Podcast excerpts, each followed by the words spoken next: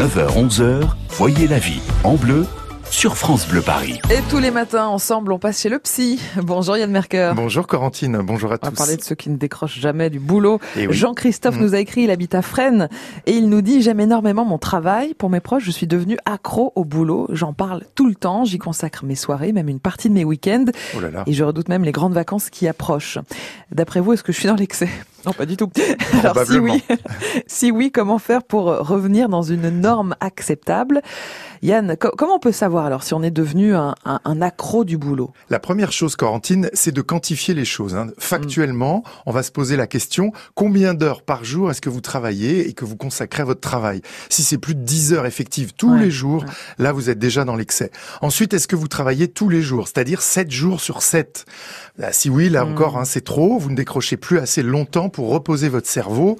Et enfin, est-ce que vous pensez au travail? Est-ce que vous avez dans la tête des dossiers Mm. à traiter régulièrement? Vous y pensez en dehors des horaires Eh oui. de présence au bureau, par exemple le aussi. soir, Ouais. la nuit éventuellement ou le week-end. Mm. Là, vous êtes en overdose. Donc, sauf si cette situation est ponctuelle avec une Mm. fin programmée, vous prenez des risques pour votre équilibre personnel et votre santé en continuant à ce rythme. Alors, on le sait tous, hein, le travail, c'est important pour l'épanouissement, mais il ne doit pas remplir toute notre vie, même si on aime ce Mm. qu'on fait.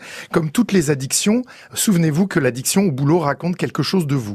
Alors, pour vous interroger et comprendre mieux ce qui se passe, il y a trois grandes pistes que vous pouvez explorer. Qu'est-ce que vous cherchez à obtenir dans votre excès? Mhm. Ça, par exemple, ça peut être la reconnaissance. Qu'est-ce que vous cherchez à éviter Là, ça Mhm. peut être par exemple une situation personnelle difficile hein, que vous Mhm. cherchez à fuir. Et puis de quoi vous avez peur? Parfois, c'est l'ennui, Eh oui, l'inactivité eh hein, oui. que redoutent les accros au boulot. Questionnez-vous. Alors Yann, est-ce qu'en euh, mettant à jour ce qui nous pousse à beaucoup travailler comme ça, ça peut suffire pour euh, sortir de cet excès et décrocher un petit peu? Alors, c'est pas certain, Corentine, mais c'est déjà une première piste de recul hein, Mhm. pour réfléchir.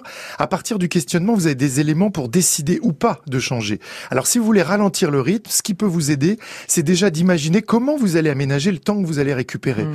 Parce que euh, si vous travaillez moins, qu'est-ce qui va devenir important et que vous voulez vivre à la place Mm. Donc, qu'est-ce qui vous plairait Oui. Qu'est-ce qui vous ferait du bien Si c'est votre santé, bah, par exemple, prévoyez un, pardon, un temps pour faire des activités sportives Oui. ou pour vous détendre, inscrivez-le dans le planning comme un rendez-vous important. Si c'est Mhm. votre famille, eh ben, prévoyez des moments de, de, de soirée à Ouais. passer ensemble le week-end, sans ordi et sans Donc portable. on organise. On organise, voilà, on, on ouvre des plages dédiées à l'ordinateur, à au téléphone. Mhm. Et puis, rappelez-vous qu'en plus de créer un épuisement mental et physique, l'addiction au travail finit par vous couper de votre entourage Eh oui. et elle réduit votre vie sociale souvent à néant. Mhm. Alors n'attendez pas les signes du surmenage pour réagir, recréer du lien et varier les sources de plaisir.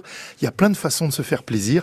N'oubliez pas, votre capital santé est trop important pour le négliger. Vous avez bien raison. C'est pas parce qu'on bosse euh, 10 heures ou 12 heures par jour qu'on est forcément plus efficace. En plus, Mm. bien sûr. Merci Yann, on va vous retrouver demain. Oui, demain, on parle des carpes et des huîtres. Enfin, je veux dire, ceux qu'on appelle les carpes et les huîtres, ceux qui ne Ah. disent jamais rien et ceux qui se referment et qui ne montrent jamais leurs émotions. Ils Très bien. encaissent sans rien dire. Mhm. Alors, on va s'intéresser à eux. Alors les carpes et les huîtres, rendez-vous demain matin, 9h40 sur France Bleu Paris. Oui. Bonne À journée. demain Yann, bonne journée.